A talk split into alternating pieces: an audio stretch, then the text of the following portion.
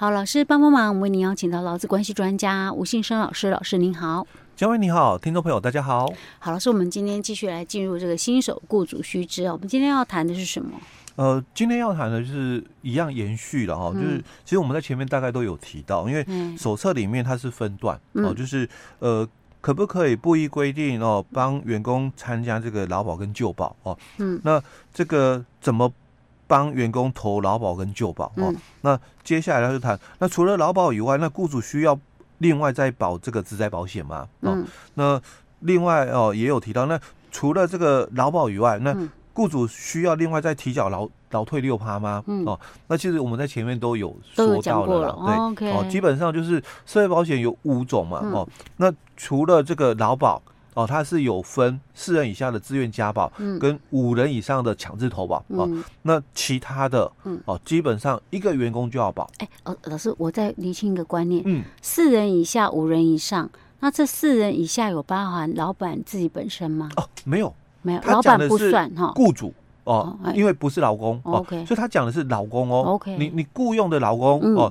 四人以下哦，那当然这又涉及到说很多的这个微型企业哦，我自己家人也是员工嘞，哎，自己家人嗯。也也在公司里面嘛，对不对？对，那基本上哦，假如是配偶，嗯。哦假。或者是子女了哦，嗯、那基本上这是按家庭成员，不能算是员工、哦。哎、欸，对，这不算员工。哎，哦、嗯，因为我们是从就是这个，虽然他有在投保的名单里面哦、嗯、哦，但是因为他的身份，嗯。啊，就是我们对于劳工的一个定义里面特征里面哦，嗯，从属性哦，那我们提到就是呃，你是那个没有自主性的哦，那提供劳务的哦，嗯、但。这个当然可能也会讲，对我我是在我爸爸的这个公司工作，嗯、哦，我我在我公公，嗯，哦婆婆的一个公司工作嘛，哦，比如说这个呃女婿啦，或者是这个媳妇啦，对啊，很多家族企业有可能啊，对，对，那那我也是啊，因为我我我虽然哦、嗯、是这个有一点亲戚关系，哎因为姻亲关系嘛，哦啊，我也不能够像他们自己的小孩子嘛，哦，当然就可以撒娇嘛，然后那就。啊，我今天嗯不舒服。哎，对，但我不用扣钱。但但我们做媳妇、做女婿的，但我们就不能这样嘛。所以我也是提供啊无自主性的劳务啊。对啊，对啊。但这个家庭成员是被排除的。那家庭成员他的范围到多广啊？哎，基本上大概就是直系的一个血亲的部分，就是父母啊、子女。那其他是可以吧？那兄弟姐妹哦，兄弟姐妹可不可以？哎，比如说我到我哥哥的公司上班，嗯，哦，那当然我也是皇亲国戚嘛，对不对哦？但这个就老公了。哦，这算老公。哎，对。所以就是排除配偶。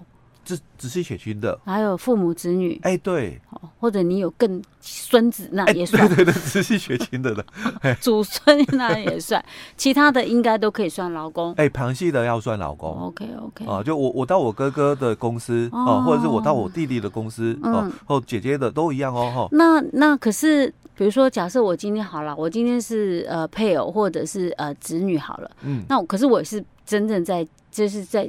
为家庭事业帮忙嘛，嗯，所以我是可以在这边保劳保的，我只是不算劳工员工这样子的人数，保是可以保啊，哦，但是这个他的身份别，哦，就不啊是哦，还有身份别的问题哦，哎，他他不是我们讲的这个劳工哦，因为像雇主哦，他也可以保劳保，嗯，哦，就是我们讲的这个自愿加保哦，所以他是可以保的，嗯，哦，只是说。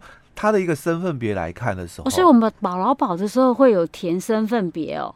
哎，基本上保劳保它是不分呐，所以雇主也可以自愿加保哈。那只是说我们在认定的一个部分，所以刚刚讲说，哎，那我我公司嘛，我的这个投保人数，嗯，哦，我们已经有五个了，嗯，但实际上我只有请两个员工，哦，哦，因为我我自己。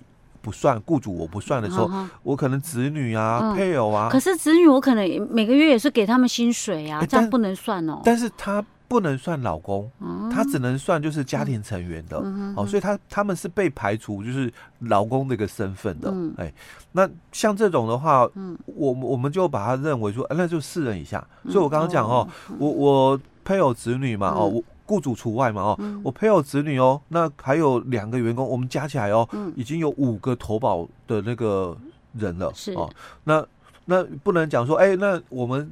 公司哦是强势，我我现在在找新人嘛，第三个员工进来嘛啊，那你不能讲说，哎，那你们是那现在有六个。了，对，强制投保单位哦，因为员工还是只有三个而已。OK OK，哦，所以是有这样子的分别的，对对对，因为真的有些时候搞不太清楚。哎，对，OK，真的会是这样子，然后常常就是认知上的一个落差的一个问题哦。OK，好，那。也不能讲说故意啦，嗯、像我前一阵子才遇到哦，嗯、呃，有朋友在提问，嗯，说那这个二月份哦，嗯、哦，二十八天嘛，嗯，哦，那薪水哦，嗯，哦，就是因为他刚好也有请事假，嗯、哦，那请了这个三天的一个事假，嗯，所以二月份薪水该怎么算？哦，就是要扣那个全薪的，对不对？哎、欸，我们就很单纯哦，就是说要扣钱的部分哦，嗯、那。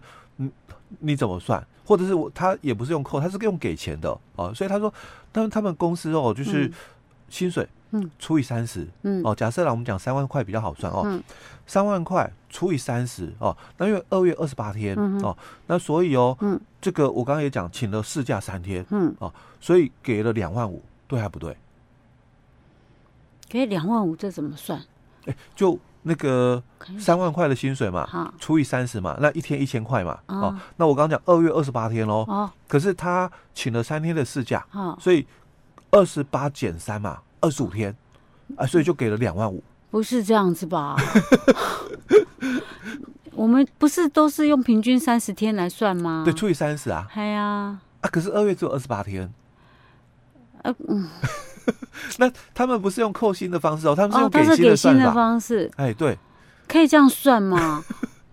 不对吧？应该是要扣掉他们那三天没有来的钱，所以只能扣三千块。如果你用扣薪的话，就会变成是扣三天哦。嗯、但是他们公司是用给薪的算法，哪有这样？那如果今天是三十一天的，那你是不是要多给一天？哎，也也除以三十啊，因为你除的时候还是除三十啊。啊，除以三十，哦、然后那，那因为你整月都没有请假，没有干嘛，所以三万块就三万块给你嘛。哪有这样子的啦？所以我就跟他讲说，其实这个部分哦，他如果用给薪的算法的时候，嗯、除以三十是我们可以接受法律上的一个习惯。嗯、哦，是那你二月份比较特别，就是你做了二十八天，嗯、你们会给三十天的薪水。是，好、哦，所以。你如果用给的观念的话，嗯，那你应该是二十八天扣掉三天的事假，嗯、啊，然后再加上两天，嗯，啊，因为我做了二十八天，你就会给我三十天的钱，是啊，啊，所以应该是要给就是两万七才对，对啊，嘿，其实就是意思就是直接扣掉事假那三天就好了嘛，干、欸、嘛这么麻烦、啊？欸？但是他们不扣钱的，他们是给钱，嗯，他们就是以。给薪的方式去算，其实意思是换汤不太不换药，哎，对对对，干嘛要讲的那个那么好听？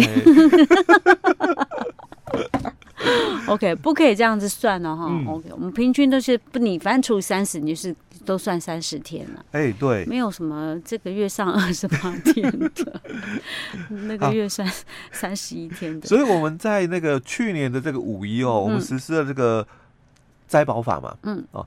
那所以它有规定哦，就是我们前面几集有提到哦，就是说灾保法哦，它适用的一个对象哦，没有局限在就是说那个适用劳基法的问题哦，你没有适用劳基法的这个事业单位哦，你也是要帮你所聘雇的员工加子灾保险哦，所以我们才会有这个第十条所讲的特别加保的一个情形哦，你可能这个你是自然人的雇主哦，就像我们。自己家里啦，我们请的这个外籍的那个什么呃帮佣啊，嗯、或者这个照福看护啊，哦，嗯、那你你是自然人雇主哦，嗯、你不是公司哦，是。但是你可能家里哦有长辈需要有人来照顾还是干嘛，嗯、所以你请了看护哦，外籍看护或者是帮佣进来哦，嗯、那早期的时候你只要帮他们就是保健保，嗯、哦，但是去年五一开始嘛，嗯、那你就要帮他们。保职灾保险，嗯，哦，这是去年五一之后新的一个规定了哦。嗯、那如果你没有这样做，嗯，哦，他一样有处罚，嗯、哦，而且处罚哦，哦，不是像之前的这个什么劳保哦，嗯、就罚四倍啊，健保追缴保费之后再罚这个差不多两倍左右哦。嗯、这个职灾保险哦，直接就是罚一定的金额哦，两、嗯、万到十万，嗯，嗯，哦，这是处罚金哦，不一样哦，因为。保费太少了啦。哦，如果罚几倍的话，可能要罚一百倍了。OK OK，对对啊，因为我们可能一次缴那个职灾保险保费那么便宜，对对对，所以可能要罚可能要一百倍，那看到一百倍吓一跳了哦。对，OK、哦。那另外就是在那个五十人以上的一个公司、嗯、哦，那它的这个保费的一个部分哦。嗯就会随着哦，我我们大概职灾保险哦，大概有两个费率哦，嗯、一个就是通勤灾害的一个费率、嗯、哦，那还有一个就是你公司行业别的这个事故发生频率的一个费率。哦。那假如你是这个五十人以上的公司的话哦，嗯、那他就会看你们最近三年的这个、嗯、这个发生这个职灾的一个情况，然后去做。加减的一个部分，哦，所以如果说这个公司很常发生职灾，嗯，所以它到时候费率可能就会调整，对不对？欸、对，他其实是鼓励大家尽量重注重那个治安的一个部分哦，哦因为通勤灾害的话没办法、嗯、是。哦，所以针对就是说行业别的一个部分、嗯、哦，那他会看你们公司的这个频率，OK，哦，那如果你们。这个治安做的很好嘛，嗯，那可能哦，因因为我们是行业别的一个平均的利那个费率哦，嗯，那因为你们公司是那个常常发生的，嗯，你可能就会被调高费率哦。那如果你们公司哦是治安做的很好，零公安，那有可能你们会被减收。哦，这有点跟我们那个汽机车的那个。保险一样，啊，一样对不对？对，就是比如说，哎，看你前几年啊，如果都没有申请那个理赔，事故理赔，对对对，那你就会被调降。对对对，如果万一有申请过的话，就会哎，保费就会调 高，没有优惠。所以这个有道理啊，对不对？OK，好，老师，我们今天先讲到这儿哦。嗯。